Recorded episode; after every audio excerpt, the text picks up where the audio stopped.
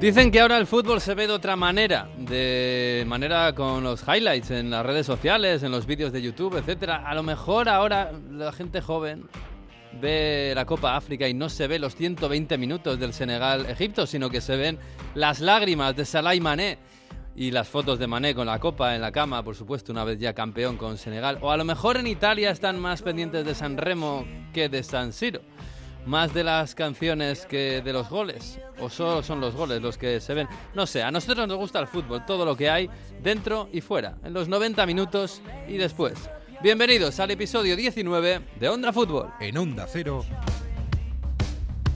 A ver cómo termina, casi nunca terminan gol, casi nunca terminan gol, casi nunca terminan gol. El Messi hasta el fondo, casi nunca terminan gol. ¡Gol! ¡Casi nunca termina el gol! Onda Fútbol. Fútbol internacional con Miguel Venegas. Palla all'area di rigore, si gira Cassano, magico movimento, Balotelli, rete! Rete! David Villa darting through the middle. He's got it between the two, and he's won the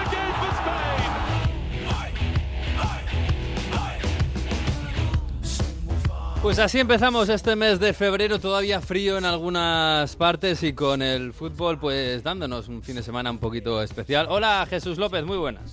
Hola, ¿qué tal? ¿Cómo estáis? Estamos bien. Hola Mario Gago, muy buenas.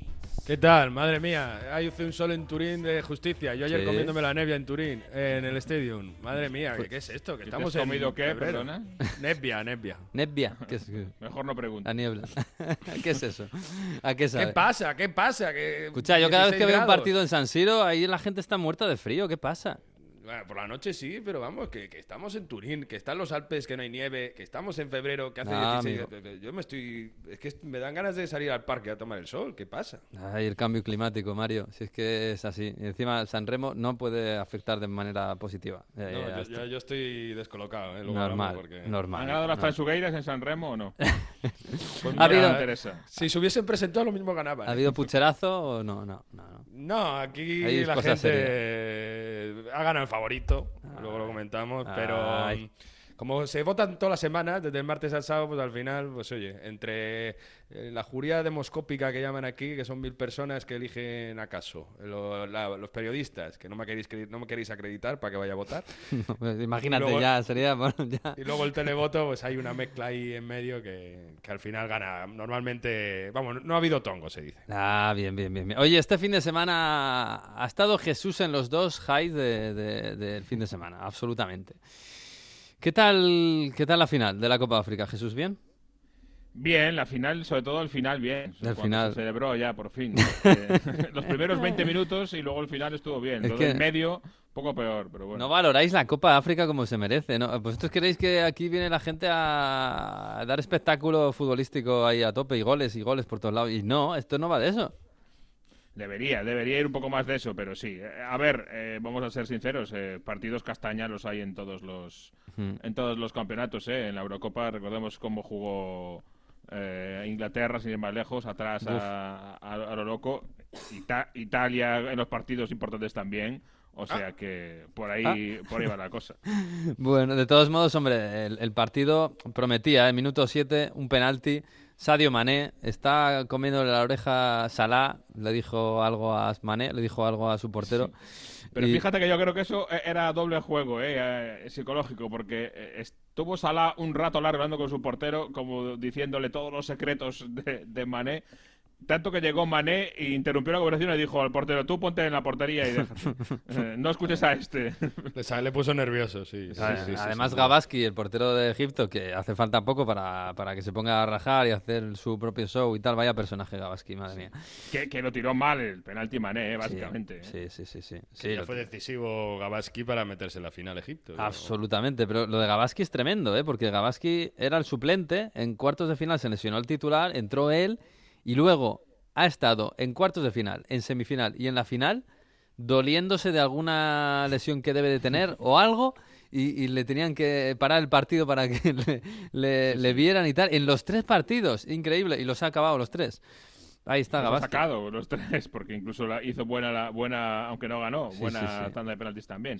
Pero nos dejó eh, tres imágenes eh, de, de Sadio Mané y de, y de Salah. Esa del penalti, Más adelante, cuando a Sadio Mané casi le hacen una amputación en directo entre dos rivales, le hicieron una entrada combinada que fue escalofriante Mm. y Salah se ponía a protestarle al árbitro de forma muy vehemente, tanto que el árbitro acabó diciéndole, le entregaba así el silbato y las tarjetas y le decía a Salah, venga, toma, pues arbitra tú, si, si tanto sabes.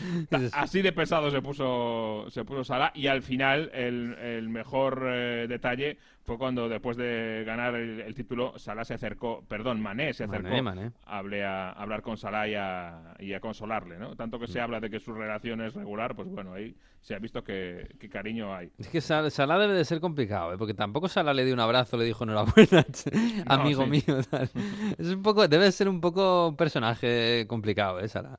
Sí, fácil, fácil. no Más, tiene pinta de ser. más que Mané. Yo creo que Mané es eh, entre los dos. ¿Habéis, visto a Mané en redes sociales cómo se levanta ahí con la copa? sí, y sí. ya- Hombre, no se ha fastidiado. La primera copa eh, de África de, de Senegal. Egipto tenía, tenía más, aunque, claro, Senegal tenía más potencia, más equipo. Es verdad que Oye, también. lo dijimos hace un mes aquí, ¿eh? Sí, es verdad. Mario apostaba por Senegal desde Sí. el principio. ¿eh?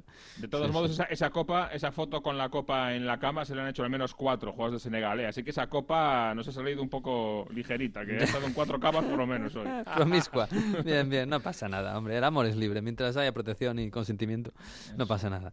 Eh, bueno, y Jesús ha estado en el otro hype del fin de semana, que ha sido lo del Boro, la eliminación del Middlesbrough al señor. Manchester United, que yo no sé, no, sé cómo, cómo viste el partido, no sé si el United está un poco afectado por el tema Greenwood, que ha sido toda la semana el tema importante en Manchester y en la, en la Premier, en Reino Unido en general. Pero, pero buf, es un palo, ¿eh? Que te elimine el Middlesbrough, que no pasa Sí. tampoco por ser el mejor equipo de la Championship.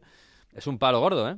Sí, porque por lo menos tenías la oportunidad de la FA Cup de, de hacer algo bueno este año y, y eso también se ha perdido. Eh, a ver, el partido, siendo sinceros, lo merecía ganar el United de largo, ¿eh? Y por mucho.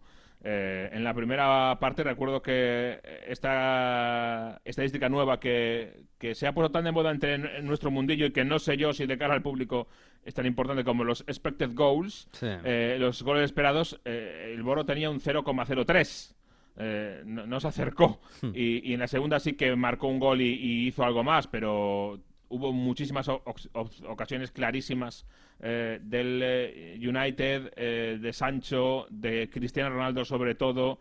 Eh, Bruno Fernández en la primera parte dio varios goles casi hechos porque se adelantaba la defensa del, eh, del Boro y vamos, encontraba a Bruno autopistas para dar pases de gol como él sabe eh, y falló muchos goles claros el, el United. Para mí el peor en este sentido fue Cristiano Ronaldo en este partido. ¿eh? Falló un Tanto- penalti. Mm. eh, aparte de fallar el penalti, tanto eh, en la finalización como dentro del área, cuando tuvo alguna opción de que tenía que hacer un recorte y un disparo, se le vio bastante eh, lento de, de reflejos. Intentó en varias ocasiones ese primer toque, según recibes, darla de primeras a otro compañero para darle en desventaja y eso casi siempre le salió mal. Eh, yo le he visto bastante, bastante bajo a Cristiano Ronaldo en este, en este partido, ¿eh? tanto en la definición como en esos últimos metros, que es algo raro en él, pero mm, yo creo que esa es una, una de las eh, grandes causas, que el United tuvo ocasiones de sobra y no las aprovechó. Otro partido, Miguel Jesús, Mm. para demostrar que estamos, parece que sí, en la temporada que Cristiano Ronaldo y Messi se van a bajar del podio de los mejores del mundo. Uf, porque sí, sí. Luego vamos a hablar con Manu, ¿eh? pero Messi uf, hizo que marcó este fin de semana. Tampoco está para tirar cohetes. ¿eh? Fíjate, así como Ronaldo, y es verdad que esa ha sido un poco la boya de salvación del, del United en Champions, porque sus goles han sido fundamentales para que pasara el grupo, eh, en la Premier no está siendo así. Y si el United no ha caído más allá y sigue bastante bien colocado por el cuarto puesto, yo creo que es más gracias a De Gea que, que a Cristiano. Ha Sí. sido Oh, De Gea la boya en, en Liga y Cristiano el faro en, en Champions. Sí, sí, díselo, sí, díselo a Alexis luego. sí, sí, no, pero es verdad que la temporada Ya, de ya se Gea lo he es- dicho, no te preocupes. Sí, sí, la temporada de Gea es buenísima. Es- Está siendo buenísima. Y le está salvando al United. Tiene una pinta ese United Atlético de Madrid en Champions. Un poco de, de supervivencia, ¿eh? Porque vaya Sí. cómo están los dos, madre mía. En fin, oye, la, de la FA Cup, que eran 16 avos, eh, íbamos todos un poco con el Kiddermister, que era el equipo de sexta división. Le llevó al West Ham, creo, hasta la prórroga, hasta el prórroga, último minuto de la prórroga, y palmó, vaya por Dios. Así que, eh, Jesús, yo creo que nos hemos hecho del Borham Booth, ¿no? El, el- Sí, el que el nos queda de, de quinta, no es esta, pero y- casi. Y otro más. Eh, yo he preparado una cancioncita eh, Oh. como cura preventiva a lo que viene después. eh, yo he preparado una ahora.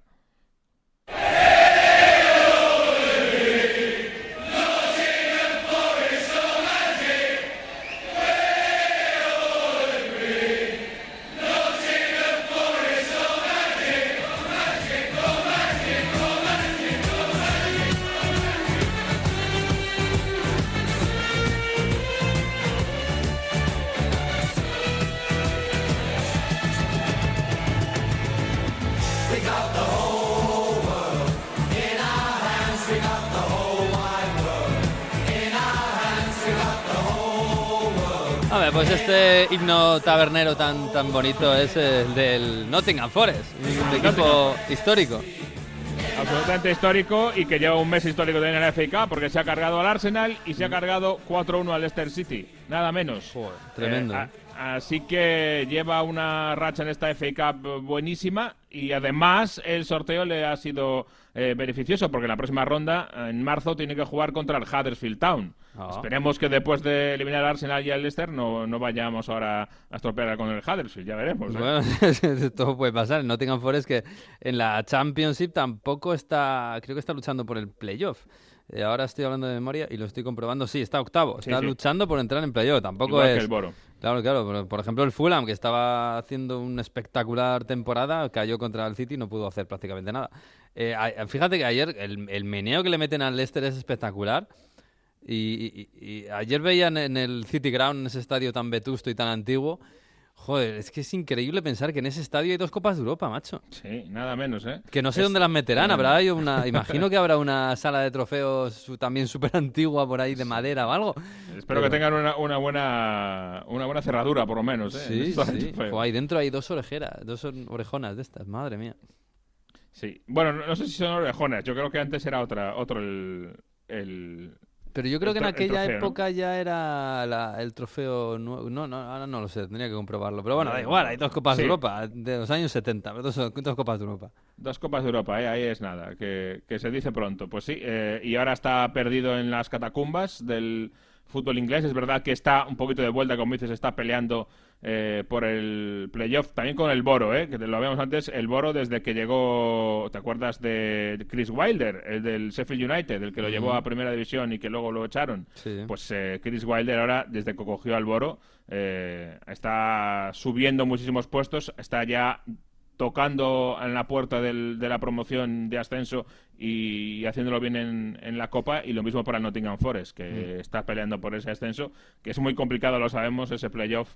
Eh, que te voy a contar a ti que estuviste allí, pero vamos, eh, poco a poco volviendo a ser un equipo importante, igual que lo fue durante un tiempo el Sheffield, igual que ahora el Leeds eh, ha vuelto a la escena de la Premier League, el Nottingham Forest está intentando seguir el mismo camino. Mm, Es verdad que el Nottingham Forest históricamente es verdad que es más un equipo de segunda que de primera, aunque tenga dos Copas de Europa, pero aquello fue la historia tan bonita de Brian Cloud que hizo que este equipo ganara una liga y dos Copas de Europa, que tienen narices que, que un equipo tenga una liga y dos Copas de Europa, pero es, es la bonita historia del Nottingham Forest. En fin, sería bonito ¿eh? verle, verle ahí arriba en la Premier, un, un equipo histórico y en ese estadio, que ese estadio tiene un- pinta de que se cae, pero es un estadio que es un patrimonio de la humanidad, del fútbol, espectacular, ahí al ladito del, del río. Y por cierto, al otro lado del río está el del Notts County, que también es una de esas fotografías del fútbol absurdas en las que ves dos campos a, a 100 metros.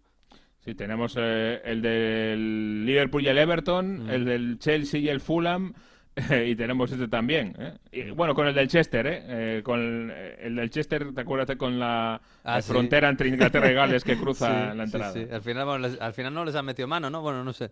Eso va, la justicia No, va no, no. lenta. Sí, Bueno, sí, De bueno. momento no, por lo menos. Bueno, bueno, bueno. Oye, por cierto, ganó el Liverpool al Cardiff, que, que el Liverpool va a recuperar a Salah y Mané y Keita. Eh, y ha salido indemne de, Sí. de- de enero. Creo que solo ha empatado un partido contra el Arsenal y además creo que fue en Copa. Y el resto lo ha ganado todo. O sea que, joder, estará el club, mm, bueno, eh, más allá de que además ha fichado a Luis Díaz, que debutó este fin de semana y tal, y que Diego Jota sigue marcando goles. Oye, pues ni tan mal, ¿eh? Todo el mundo se pensaba que el, el equipo se iba a caer y no se ha caído.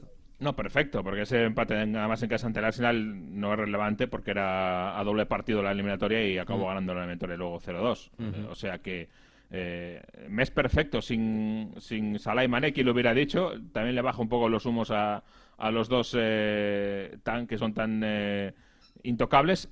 Por lo menos Salah. Yo ya con lo de Luis, ya sabes que pienso que Mané veremos si es intocable o no eh, en el medio plazo. Pero Salah sí que lo es.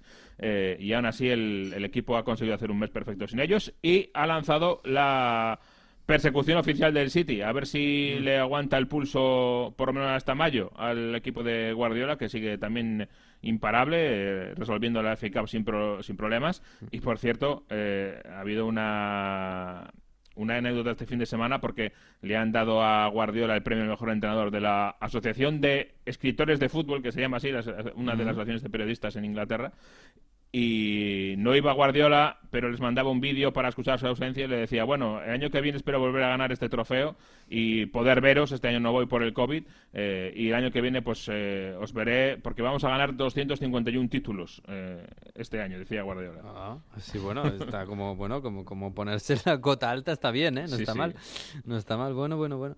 Pues vamos a ver, la semana que viene vuelve la Premier de verdad. Este, bueno, ahora entre semana también hay, hay partidos de Premier, ¿no? Eh, supongo que Hay jornada, jornada entera. Jornada entera. Ah, vale, vale, vale. Sí, sí. Hay equipos que tienen muchos partidos aplazados. Bueno, el Barley ya jugó esta semana pasada.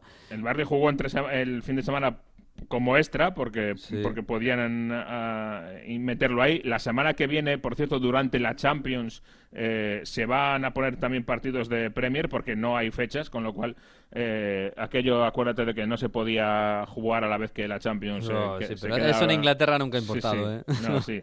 La, Copa de la Liga a veces se ha jugado en, en fecha Champions, pues ahora ya directamente la Premier se va a jugar en, fe- en fecha Champions. Uh, pues Liverpool-Leicester el jueves, ¿eh? No está mal para, mm, para la vuelta de Salah y Mané. Y ahora un pequeño homenaje, imagino, al senegalés.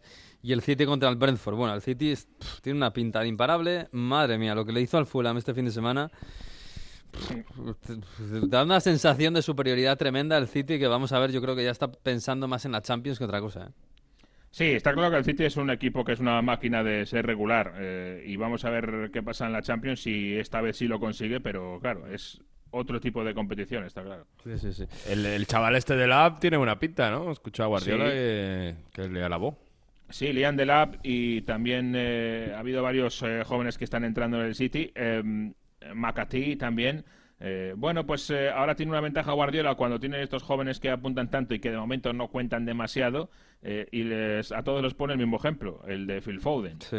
que es verdad que se hablaba mucho de él, pero durante dos o tres años Guardiola hablaba más de él de lo que le ponía realmente y, y decía de palabra que confiaba mucho en él, pero luego la verdad es que minutos los justos. Y en un momento dado eh, cuando se fue Silva o se vio que se iba a ir fue cuando empezó a tener realmente confianza de, de Guardiola y cuando por supuesto que la eh, la- le respondió, con lo cual le damos en este caso, yo creo que la- el beneficio de duda al entrenador que ha sabido, entiendo cuándo darle, cuándo estaba preparado para aparecer eh, en, en la gran escena y lo ha manejado muy bien. Así que por ahí yo creo que hay que darle eh, la ventaja a Pepe o el beneficio de la duda. Sí, pero es verdad que es un poco trampa, ¿eh? Porque Foden todos teníamos claro que era un talento espectacular y ha tenido que tener una paciencia infinita, ¿eh? Que hay que ser muy, muy, muy, muy bueno para, para, para, para hacer lo que ha hecho Foden. Y muy, Sí, muy bueno y tener que a- paciencia. A veces desde el punto de vista del entrenador, si le pones en, en la responsabilidad demasiado pronto a un jugador, a lo mejor ser. también te lo cargas. ¿eh? Sí, sí, sí. Sí, más en un equipo como el City que tiene tantísima competencia ahí, desde luego. Al que se va a unir Julián Álvarez también, que, Sí. eh, que va a quedarse en River lo que queda de temporada, pero yo tengo unas ganas tremendas de ver a Julián Álvarez en, en Premier en ese contexto donde puede hacer muchos goles. Pero No, bueno, no tiene me pega 22 mucho. ¿eh? También te lo digo, no, no sé, no, no me pega Bueno. mucho en el City, ¿eh? No, pero bueno. Eh, a lo mejor con un equipo con más espacios, ¿no? Porque es más rápido tal. Bueno. Sí, puede ser, no, no sé. Tengo ganas, sí, yo tengo ganas de ver por, por ver cómo encaja ahí, ¿eh? Y si Guardiola le da mucho tiempo o le pone de suplente para desatascar partidos, no sé, no sé cómo lo va a hacer. En fin, bueno, eh, Jesús, yo lo siento, tío, pero, pero vamos a hablar de Italia. Ah,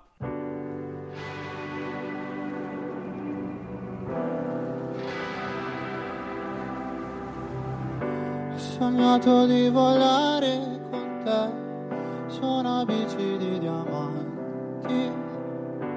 Mi hai detto sei cambiato, non vedo più la luce nei tuoi occhi.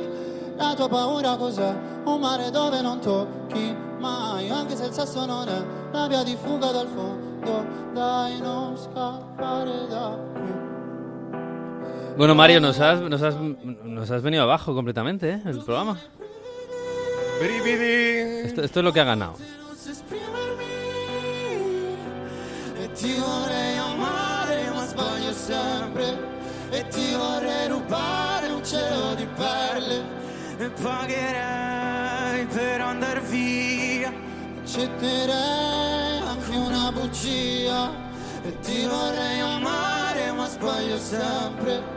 e ti vorrei rubare un Escalofríos. Son los Brividi. Bueno, esto Brividi, es- que es este-. Esto está bien Escalofríos. para ponértelo en casa mientras llueve. Está muy Mira bien. que os dijimos que no os llevarais el, el jurado del Benidorm Fest. Os lo, os lo advertimos y nada, ni caso. Han ganado, hemos tenido una semana, me he comido una semana de San Remo, desde el martes hasta el sábado, para saber lo que ya sabíamos desde el principio, que iban a ganar Mahmoud y Blanco, que son, bueno, dos eh, cantantes con mucho seguimiento entre los jóvenes. Mahmoud ya ha ganado una vez, su segundo San Remo, pareja con Blanco, que es un chaval desde 2003. Y se ha vuelto después de Maneskin el año pasado, ¿no? Rock, un poco algo novedoso, pues se ha vuelto a canción lenta, canción emocionante. Dice, te borré amar, e más valio siempre, te querría amar, pero me equivoco siempre, y me vienen los escalofríos. Y brividi. Y bueno, pues eh, al final emociona a la gente y en San Remo pues eso cuenta mucho.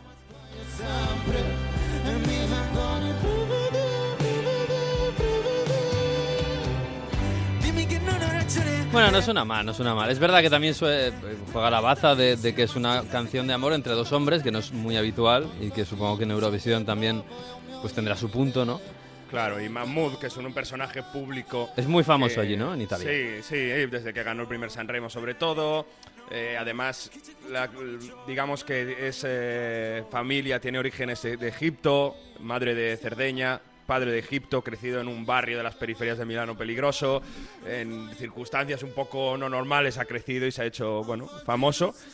Pero bueno, esto está muy bien, esto es lo que ha ganado. Pero ya Mm. sabéis que a mí me gustan las canciones ignorantes. ¿Y cuál es el tormentone? ignorantes. el tormentone de este Sanremo. Dove si balla? Dove si balla? Madre mía.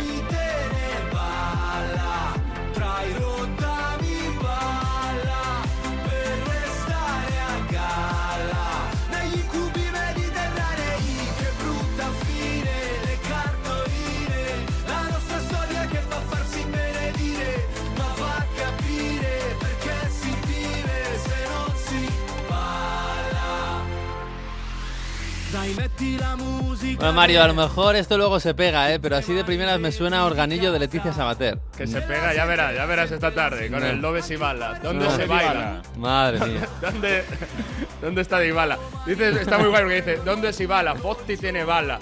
Eh, que le dé un- Sería como, olvídate de todo y baila, ¿no? Es un poco, pues eso, bastante ignorante. Dice, de- ¿dónde está la música dance? Pues esto es lo que está en la cabeza de todo el mundo en Italia ahora. Madre mía.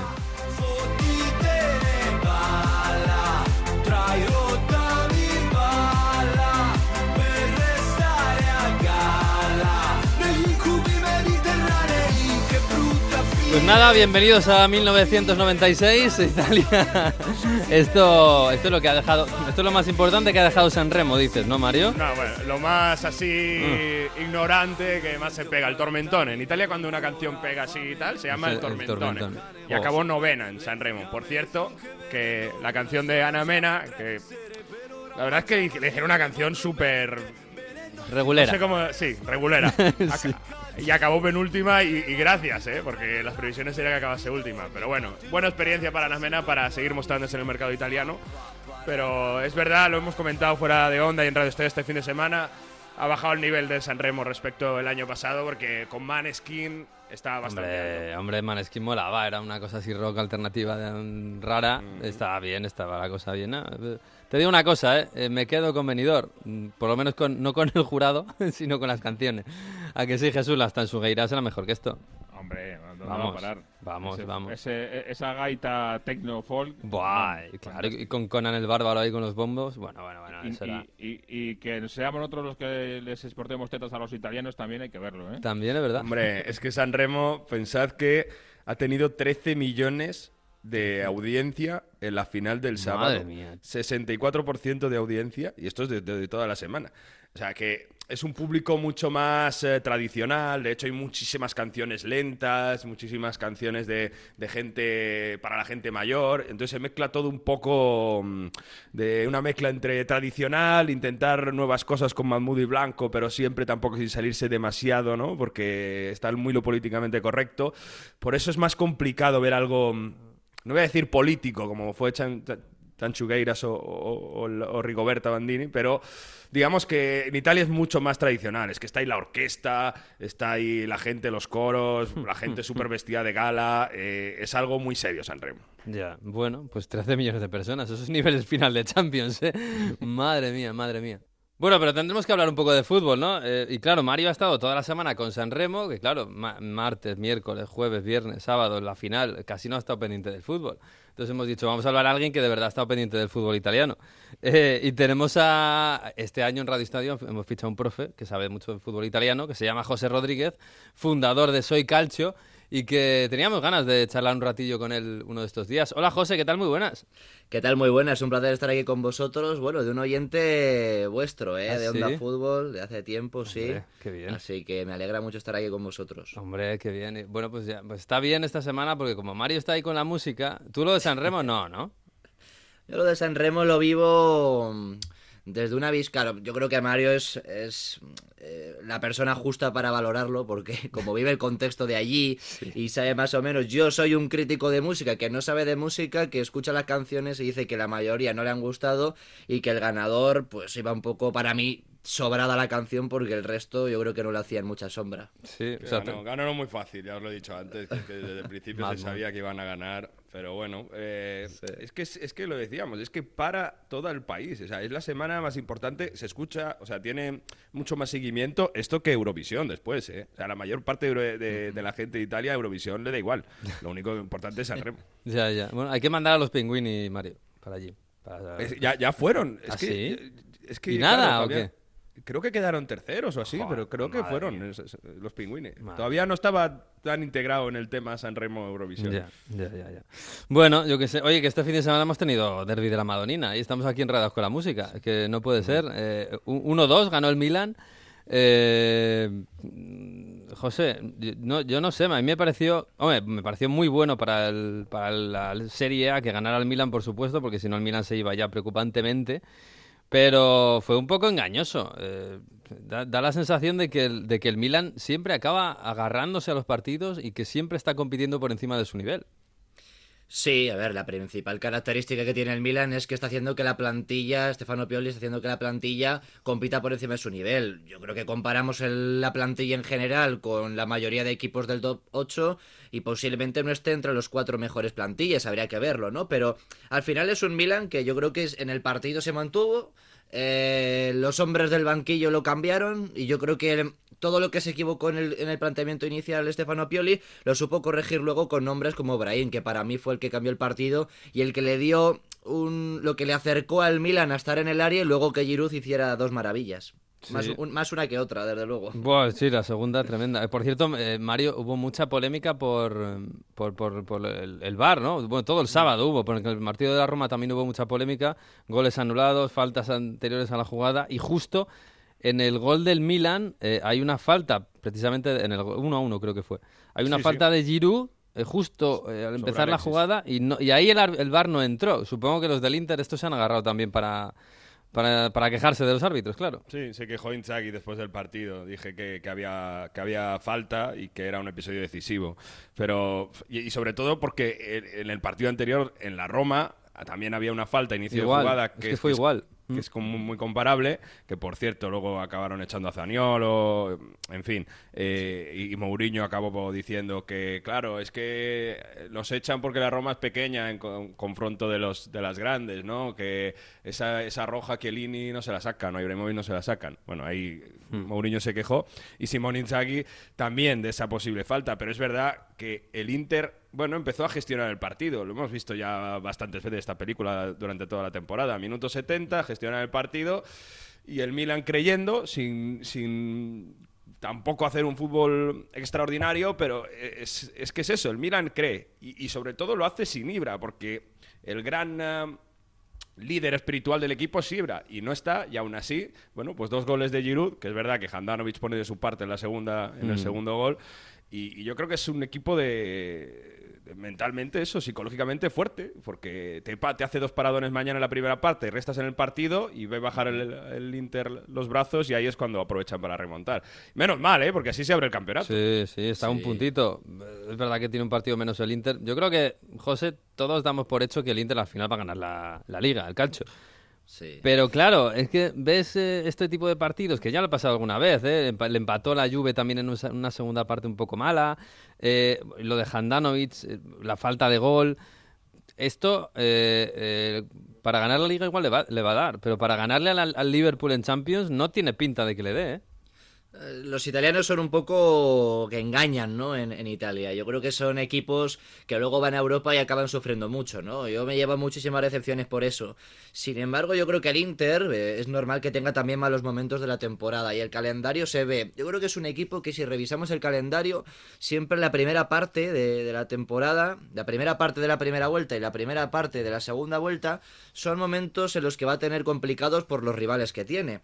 Pero es un equipo que la diferencia que le veo ahora respecto a la mala racha que tuvo en la primera vuelta es que en la primera vuelta no terminaba de ganar y se dejaba puntos. Sin embargo, en esta marca goles contra el Empoli en la prórroga, gana partidos en liga que se le habían atascado y el Milan ya le ha quitado el primer partido que posiblemente no merecía ganar el Inter. Así que vamos a ver cómo están ahora mentalmente.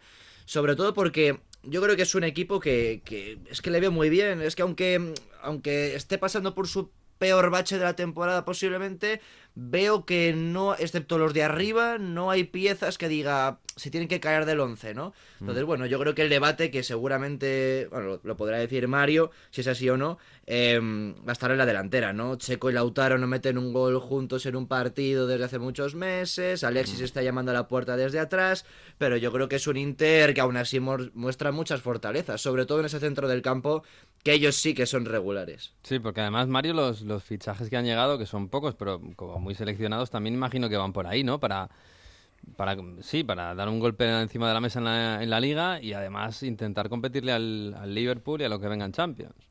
Es verdad, fíjate, desde el 2 de octubre que no marcan Dzeko y Lautaro en un mismo partido. ¿eh? Y es que Y, y no será por, por falta de banquillo, ¿eh? Porque ahí están esperando Alexis, eh, Correa. Fíjate, Alexis estaba casi fuera y campeón Sí. y cosí, desde la Supercopa se ha venido arriba. Eh, por plantilla, lo dices tú, es el mejor plantilla de campeonato, pero es verdad que ha- yo creo que, que ha pegado un bajón de intensidad el Inter y esto al final se acaba notando. Le critican a Inzaghi también los cambios automáticos hoy en, en prensa italiana, ¿no? Como que siempre hace más o menos los mismos cambios, fuera Lautaro dentro Alexis, que bueno, en banda que que si entra Darmian por, por Dumfries, por Dumfries, eh, Sí. eh, Arturo Vidal dentro. Bueno, es verdad que como que hay automatismos y como que el equipo se está dejando llevar. Yo creo que el Inter, al final, por, por plantilla y calidad, va a acabar ganando. ¿Que ha llegado Gosens? Sí, pero es que, oye, Perisic está a un nivel también extraordinario.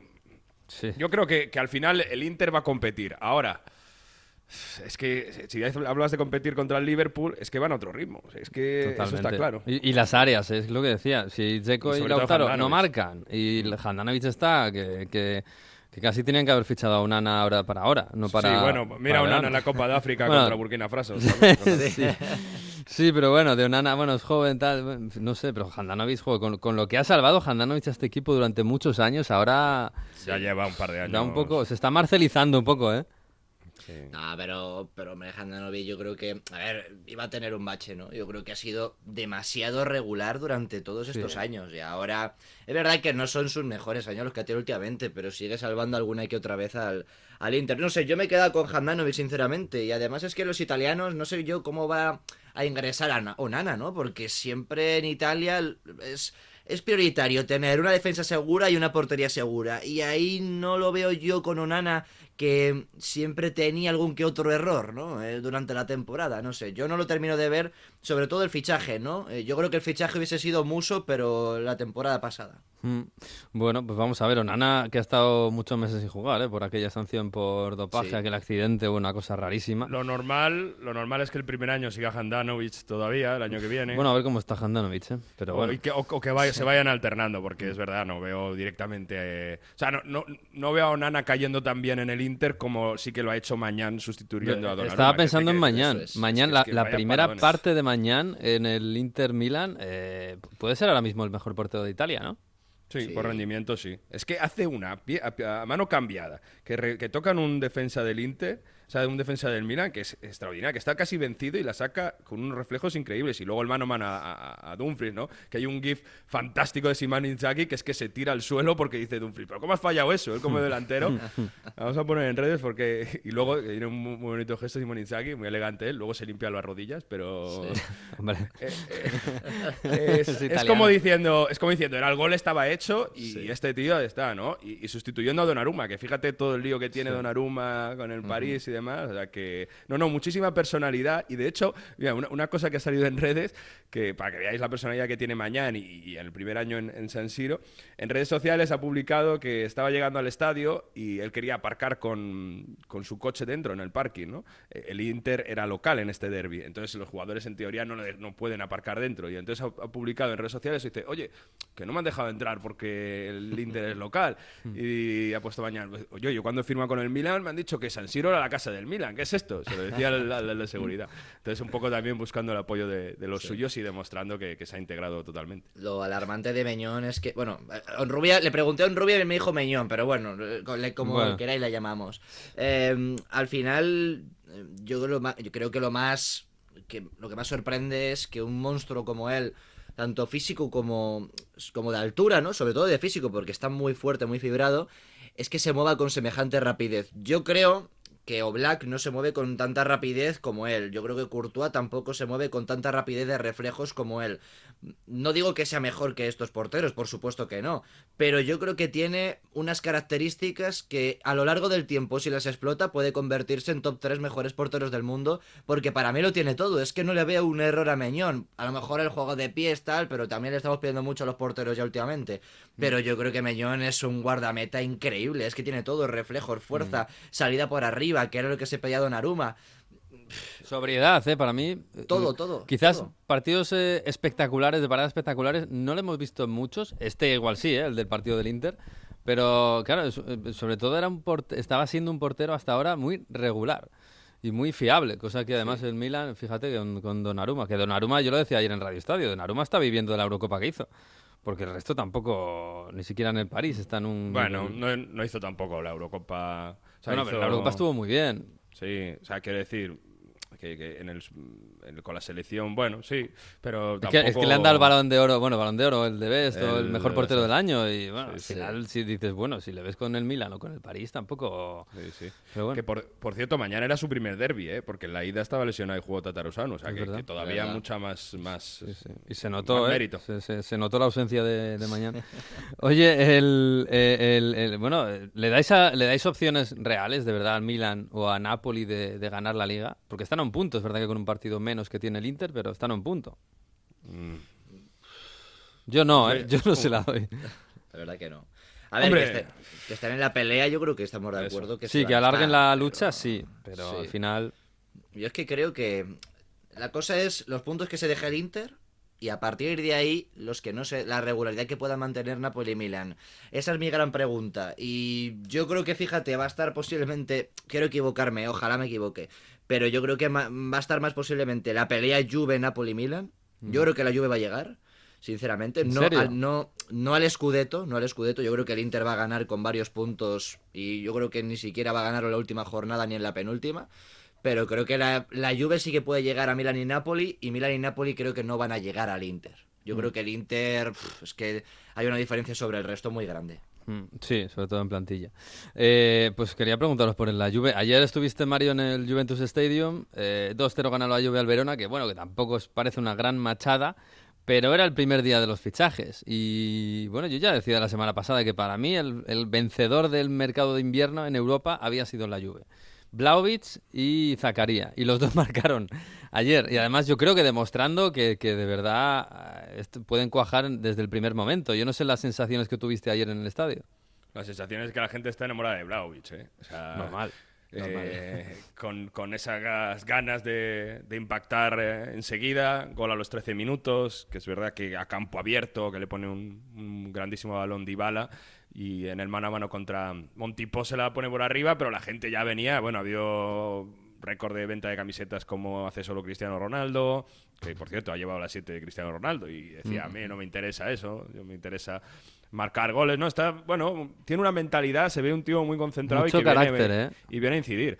Y, y la verdad es que eh, a la gente le ilusiona mucho, sí, mucho carácter. Luego al final Dybala y, y Morata parece que, que, que además con, un, con una persona así, con un delantero así que fija a los centrales, que corre, que baja balones, también crecen, le sirve para crecer mucho a los dos. Vimos a un Morata fantástico que, que no fue tampoco extremo puro, pero que sí que fue por... um, que, que- se metió detrás de, de Blaovic y funcionó muy bien y la gente la verdad es que estaba súper súper encantada. Fíjate, hacía que no marcaban, porque marcó Zacaría también, lo has dicho, los fichajes nuevos de la Juve en el mismo día desde 2011, que estaban Arturo Vidal y, y.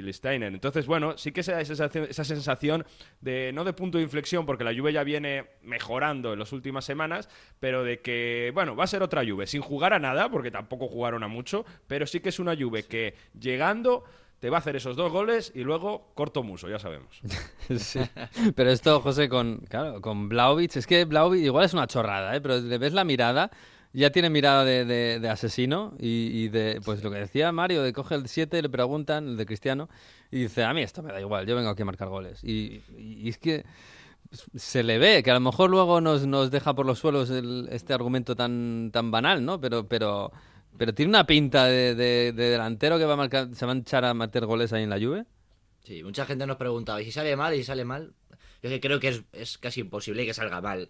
O las lesiones lo paran o no hay manera. O, porque es que está en un momento de confianza tan alto que, que se le sobran los goles. Y si no marcas, sabes que por lo menos ha dejado dos, tres jugadas que porque el portero rival ha estado magnífico. Yo creo que es un delantero distinto al resto. Yo creo que es un delantero que va a estar en el futuro en muchas quinielas de los mejores del mundo y creo que es un futbolista absolutamente diferencial. A partir de ahí tiene que girar a Juventus y ahí es donde- me entran a mí más dudas. Es verdad que tienen a los cuadrados, Dybala, Morata y que esa cuando se recupere para la temporada que viene, ellos sí que me convencen. El tema es el centro del campo. Otra vez confianza en Rabiot, posiblemente porque para mantener a Dybala, Morata, Lovic mm, solo sea viable de esta manera, pero necesitan un centro del campo. Y es que la verdad que me decepcioné. Me- estuve muy contento con Lovic, me decepcioné con que Zakaria juegue de interior. Yo le Mm. esperaba como pivote defensivo Yo y que luego Artur y Locatelli jueguen un poquito más adelantados, la verdad. Sí, A lo yo- Matuidi, le ha puesto a lo Matuidi. Sí, otra vez. Digo, por fin nos hemos quitado a Matuidi y a Kedira.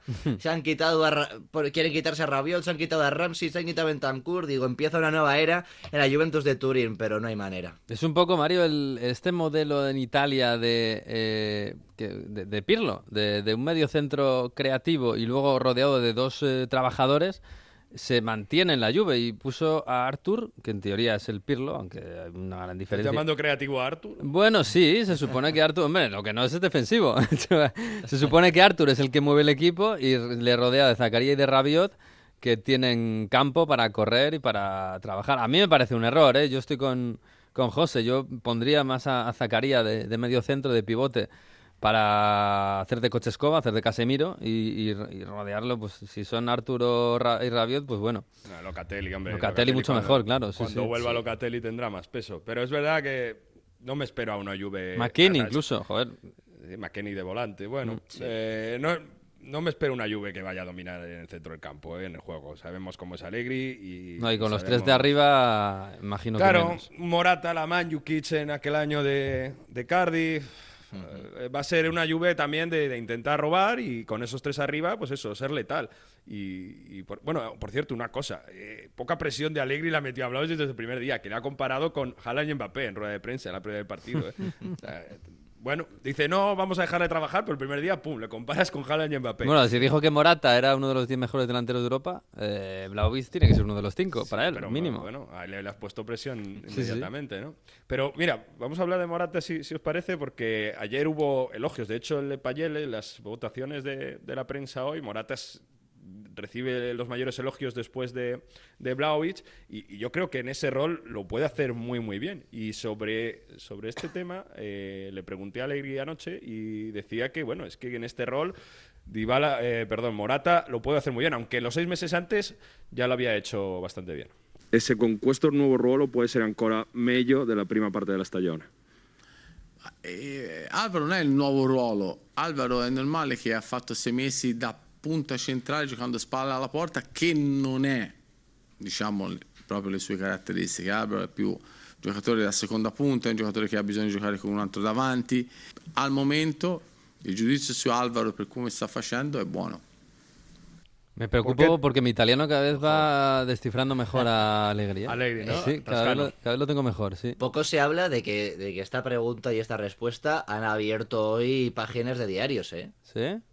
Es decir, yo he leído en Wall Italia también sacando ahí en varios diarios la pregunta sobre Morata y Morata como protagonista, ¿eh? Es, es que esa respuesta yo creo que es muy buena. Bueno, traducimos, Mario, que, que dice que Allegri que el Morata jugando, rol, está jugando de 9, pero que en realidad sus características son más de jugar al lado de un delantero centro. Sí, la respuesta completa dice que Morata ha bisogno, Morata necesita jugar con una persona de referente porque con campo abierto tiene una técnica y una capacidad de incidir que hace la diferencia. Y dice, de todos modos, siempre mi juicio sobre Morata es muy positivo y, y lo ha recalcado, ha alabado mucho a Morata. Y esto es importante porque venimos de donde venimos, del mercado de fichajes, donde Morata se quería ir al Barça en teoría y donde parece que la Juve no quiere rescatarle. Bueno, vamos a ver si entramos en una óptica completamente diferente. Con este Morata haciéndolo muy bien, la Juve sí que va a pagar 30 millones al Atlético de Madrid por quedarse. Porque fíjate lo que dijo Morata después del partido de Dazón que yo creo que, que- que siempre se exprime muy bien en ese sentido Morata de, de cómo se siente y dice, es que a todo el mundo le gustaría, a todo el mundo le gusta sentirse importante en cualquier trabajo, en cualquier lugar de la vida. Morata en Dazón. Il mister e la società mi hanno detto che, che hanno tanta fiducia in me e questo, questo è mo- molto importante per me. Penso che qualsiasi persona in qualsiasi lavoro, in qualsiasi situazione della vita ha bisogno di, di sentirsi voluto e, e sentirsi importante. E, e questo è come mi sento adesso.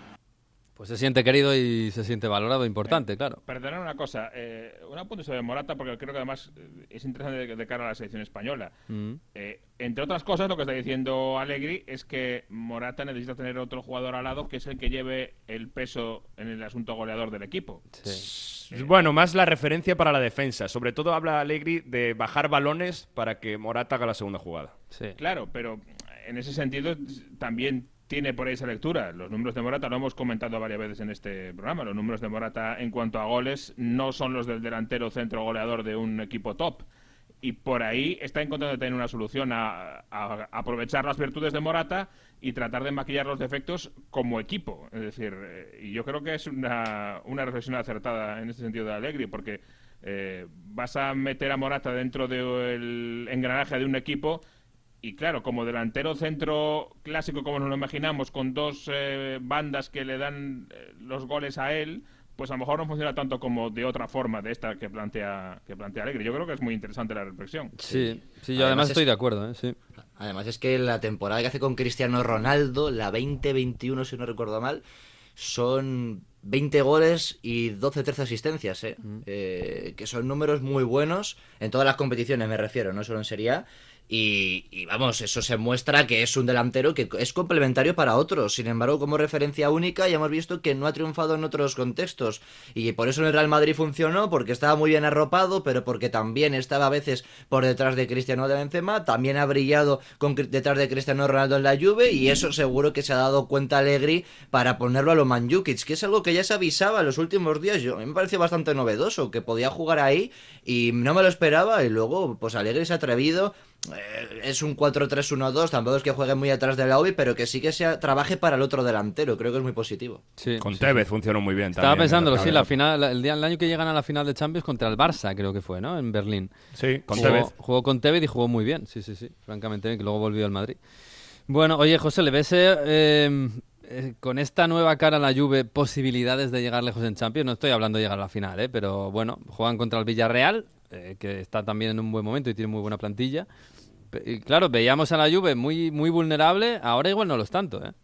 Ahora es un equipo distinto con las nuevas caras, pero la cosa es el funcionamiento, ¿no? Eh, yo siempre he tenido claro que en las dos áreas la Juventus de Turín, aunque es verdad que no tenía datos que la acompañaran en la parte de arriba este año, también porque no hubo capacidad de reacción a, la marcha de Cristiano Ronaldo, se marchó prácticamente dos, tres días antes de terminar el mercado, creo que es una Juventus que en las dos áreas puede rendir bien, sin embargo lo que le falla es el centro del campo. Vamos a ver cómo se amolda Zacaria, vamos a ver cómo se meten también ahí Locatelli, McKenny, van a tener que trabajar muy a contrarreloj, porque el Villarreal al final es un equipo que mueve muy bien la pelota y que está llegando a posiblemente en uno de los el mejor momento de forma de la temporada, pero también uno de los mejores momentos de los últimos años. Creo que está jugando muy bien al fútbol y la verdad que no lo veo tampoco llegando muy lejos a la Juve. Vamos a ver la temporada que viene, tanto en Liga como en Champions, pero esta temporada, si pasa contra el Villarreal, que yo no lo tengo nada claro, creo que está todo muy igualado, no lo veo llegando muy lejos, sobre todo porque ahora mismo los italianos les veo muy complicado que aguanten el ritmo de los de la Premier.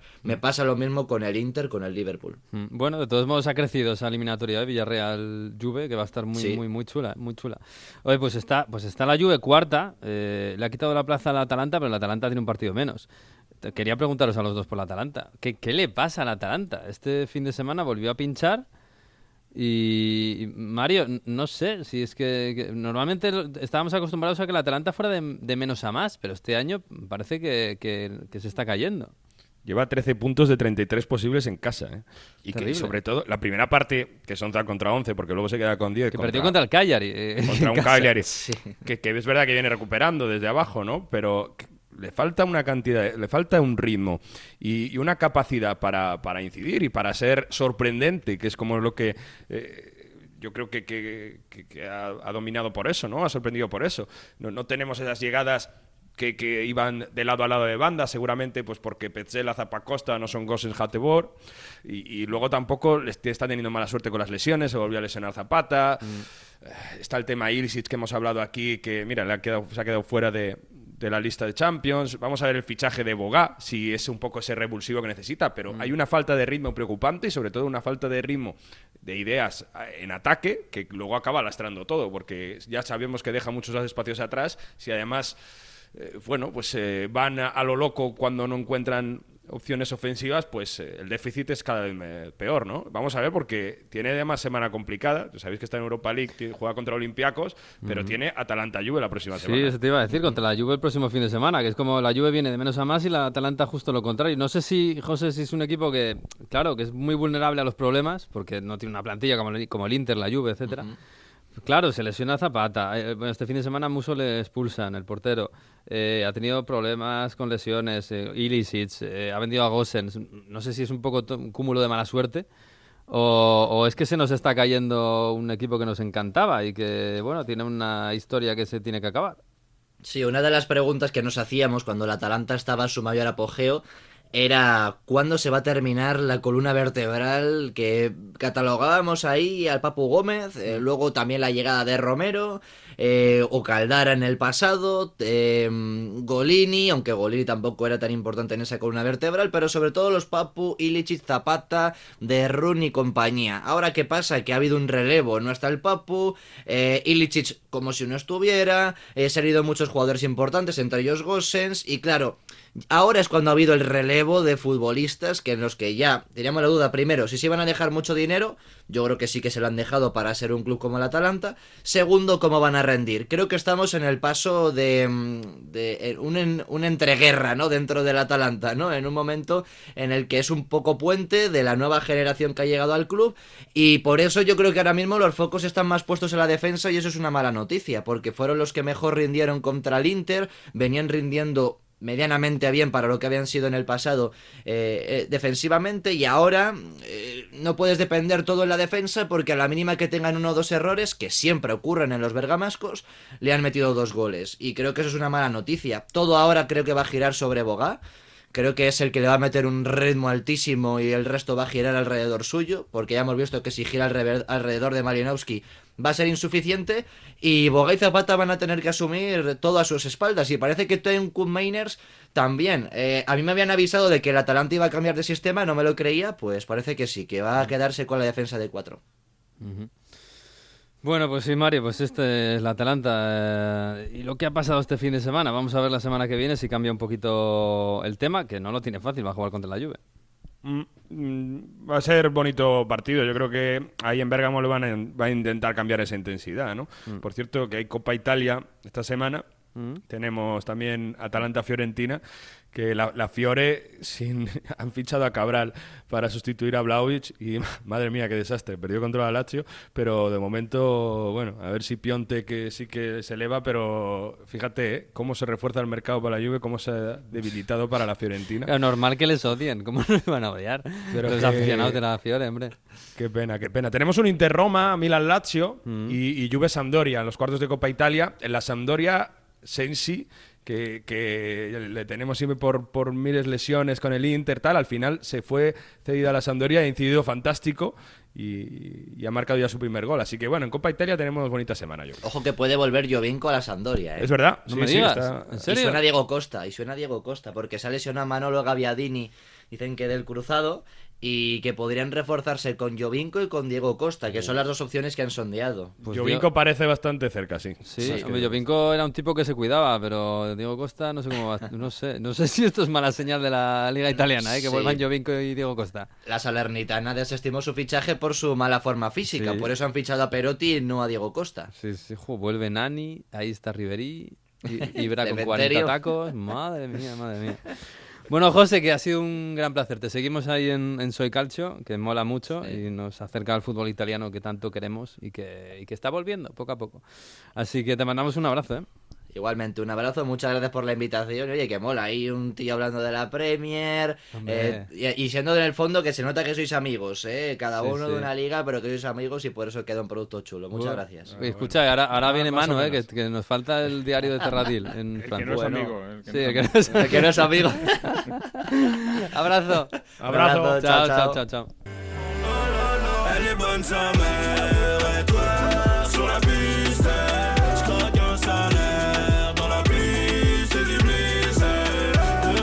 Pues sí, hombre, Manu también es amigo, por supuesto, ¿eh? Tenemos diario de Messier Terradil allí en Francia, la Francia que madruga. Hola, Manu Terradillos, muy buenas. Bonjour, hola, ¿qué tal? Un saludo a todos. Día soleado, vuelve el buen tiempo por aquí, así que nada, perfecto Hoy. para estos días que voy a tener que estar montando muebles, lo mejor de lo mejor. Qué bien, ¿qué tal la mudanza? ¿Bien? Bien, bien, empecé con tiempo poco a poco, Qué maravilla. así que nada, no queda nada ya. Ay, qué bien, qué bien, qué bonitas las mudanzas, como molan, ¿eh? Madre mía, desempaquetar cosas, cajas, montar muebles, qué bonito, qué bonito. Oye, eh, diario de, una, de un enfrentamiento que nos va a llevar dentro de 10 días prácticamente a París, París-Real Madrid. Eh, yo creo que el, par- el, el, el 11 que vimos ayer del París contra, contra el Lille si Di María está bien, es el 11 que va a jugar contra el Real Madrid. Pero claro, la primera pregunta es, ¿qué tal está Di María, que ayer se fue lesionado? Sí, ayer se fue lesionado en esa victoria 1-5 del PSG poco antes del descanso, que le, sustituyó Drexler. Eh, Pochettino dijo que cree que no es grave, habló de, problema muscular de aductores porque se había llevado un par de golpes en el partido, pero bueno, lo han tirado más por ahí por un problema muscular. Que cree que no es grave, que cree que pronto se recuperará, eh, pero bueno, tampoco era grave lo de Sergio Ramos, ¿no? que en el parte médico aquel sacaron eh, la semana pasada que era una lesión de grado bajo y ya lleva nueve días fuera. Eh, le van a hacer pruebas y en cuanto sepamos algo, pues ya lo contaremos. eh, pero bueno, Pero no parece grave, ¿no? Parece que es, que es una cosita leve, le, le dieron un par de entradas y tal, y bueno.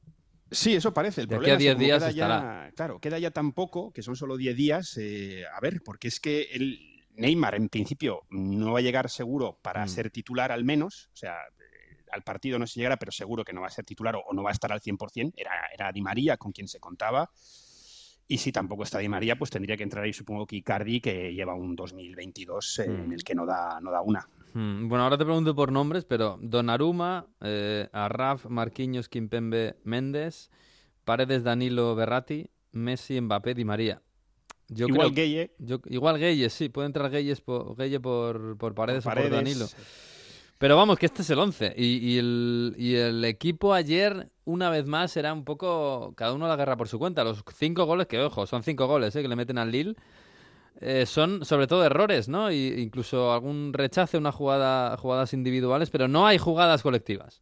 No, no, para nada. De hecho, yo creo que la, la euforia que había un poco ayer al final del partido, hoy ya en, en París se ha calmado un poco. Me quedo además con una frase del equipo que lo clarifica muy bien, que es más ultra oportunista que ultra dominador. Eso fue Mm. lo, que, lo que hizo el equipo, porque los dos primeros goles fueron cantadas de, de Gerbich, el de, el de Danilo y el de Kimpembe. El de Messi también fue un error tremendo de la defensa que no despejó y le cayó el balón a él. Resolvió muy bien el argentino. Luego sí, el de Mbappé, sí es verdad que, que fue muy bonito ese, golpe desde, fuera del área. Pero fútbol colectivo sigue sin haber. Aparte, sobre todo, la segunda parte con el partido ya roto, eso ya fue un correcalles. El Lille no sabía si defender para evitar que le cayese más o atacar porque estaba delante de su público. Además, con el estadio ya lleno después de esas semanas en las que se, se había bajado el límite a 5.000 espectadores.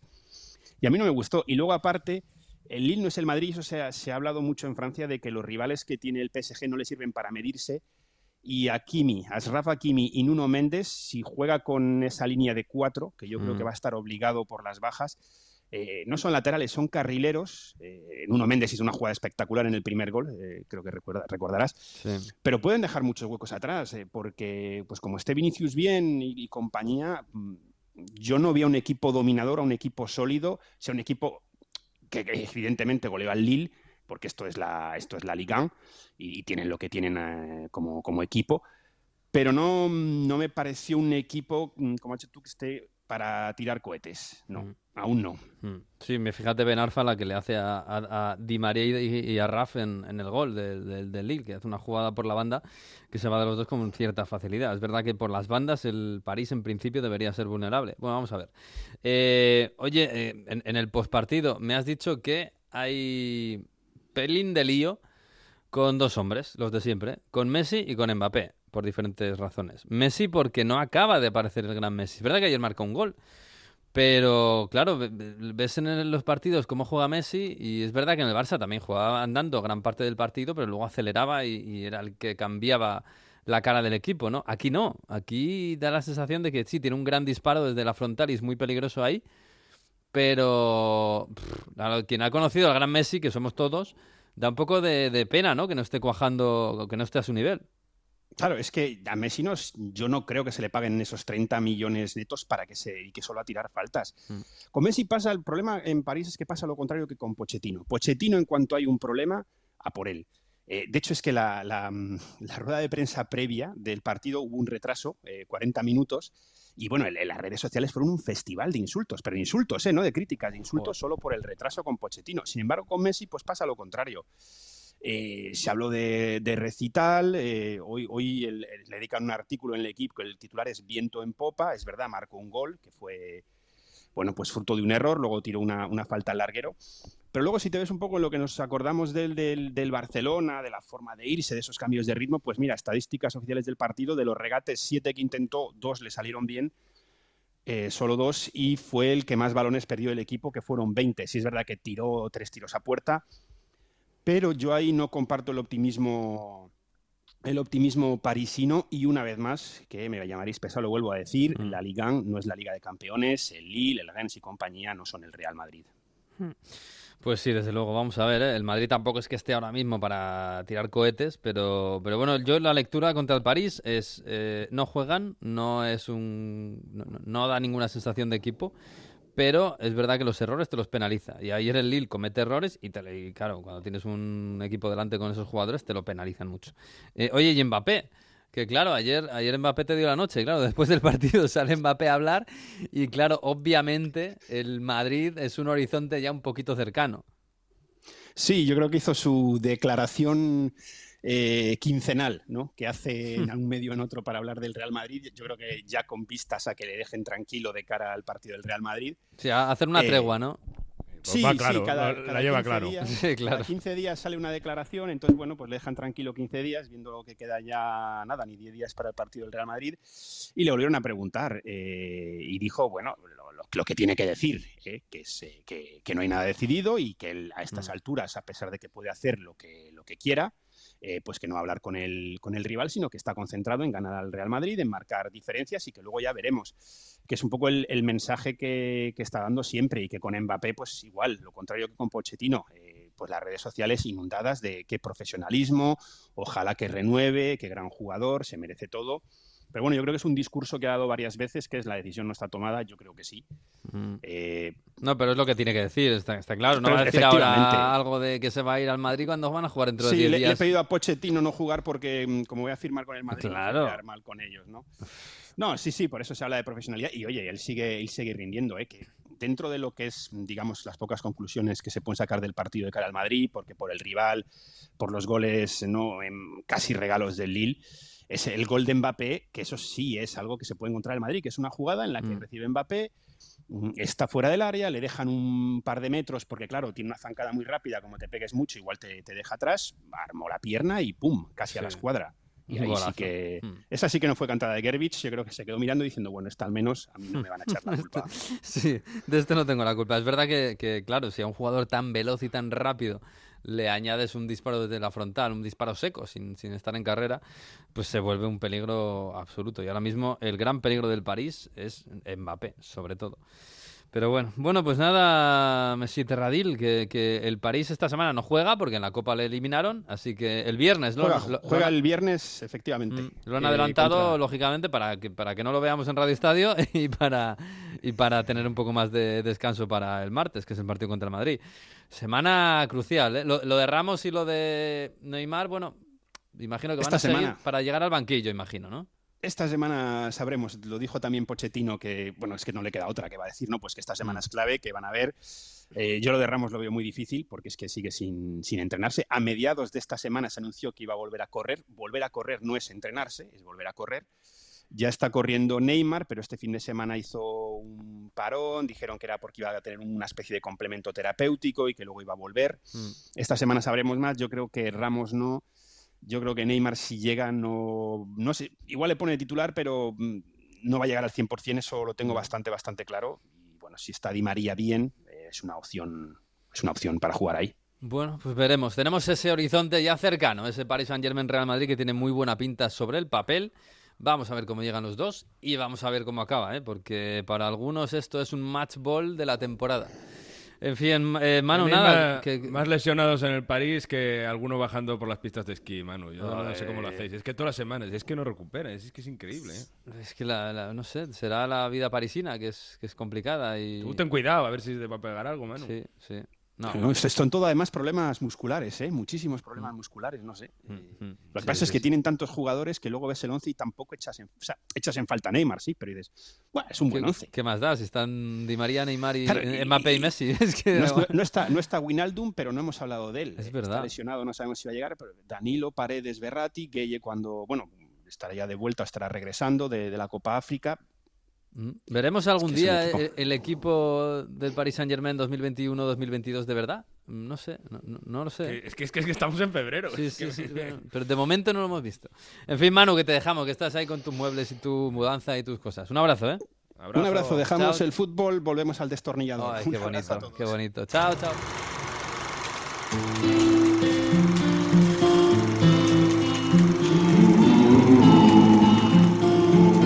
Bueno, pues nos vamos a marchar, pero antes llega el profesor Víctor Gómez con su cuaderno de Heródoto para contarnos historias, historias, curso de historia futbolística 2021-2022.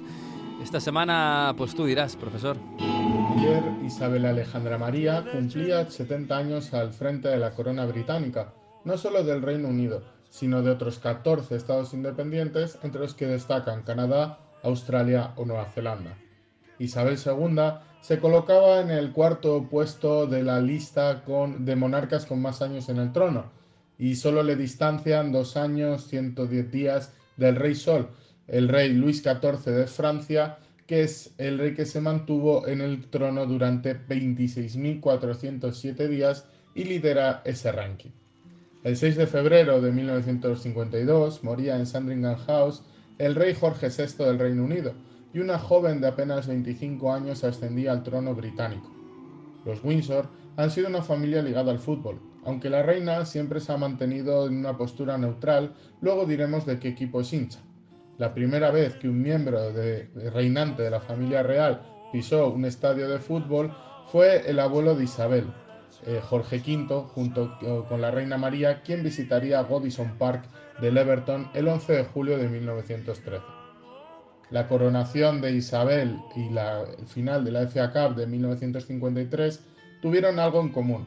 Consiguieron ser un gran evento televisivo y muchas familias compraron por primera vez e incluso también alquilaron televisores para ver la coronación de la nueva reina el 2 de junio de 1953, pero ya aprovecharon a ver la final de la FA Cup. La final la disputaron el Blackpool de Stanley Matthews y el Bolton Wanderers el 2 de mayo de 1953 en Wembley. Este sería el primer partido al que asistiría la reina y el primer trofeo que entregó. El capitán del Blackpool, Harry Johnston, sería el primer jugador en recibir este honor.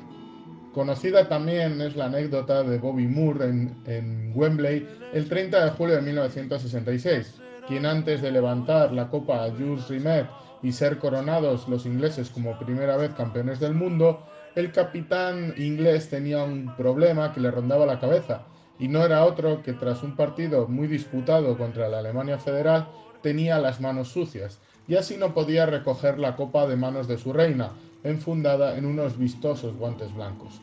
El otro trofeo que entregaría en Wembley sería 30 años después a Alemania tras derrotar a la República Checa y coronarse como campeones de Europa.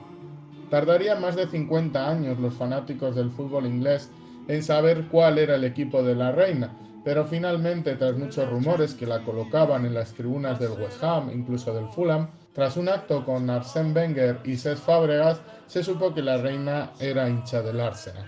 No sabemos si llegará a ser la reina más longeva de la historia, pero desde luego ha vivido una gran parte de la historia del fútbol inglés, europeo y mundial. Ha conocido como reina. No sabemos si llegará a ser la reina más longeva de la historia, pero desde luego ha vivido una gran parte del fútbol inglés, europeo y mundial. Ha conocido como reina a siete selecciones campeonas del mundo, a 10 campeonas de Europa, a 16 campeones de liga y a 27 campeones de la FA Cup. Difícil superar este récord. Pues ahí estamos, con The Crown, con la, con la reina que ha vivido, hombre, nos ha fastidiado que ha vivido, ha vivido tanto con noventa y tantos años. En fin, eh, eh, Mario, no sé, ¿te queda algo por decir? Esta semana tenemos Copa en Italia. Que me voy a ir a cerquita, bueno, no muy cerquita de Manu, a Bars a esquiar este ¿No? fin- esta semana.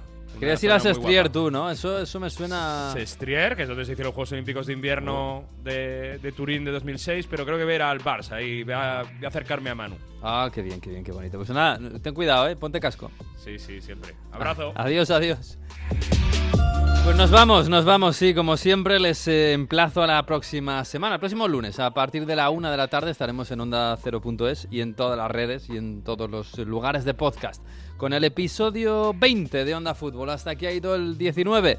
Disfruten de la semana y de todo el fútbol. Adiós.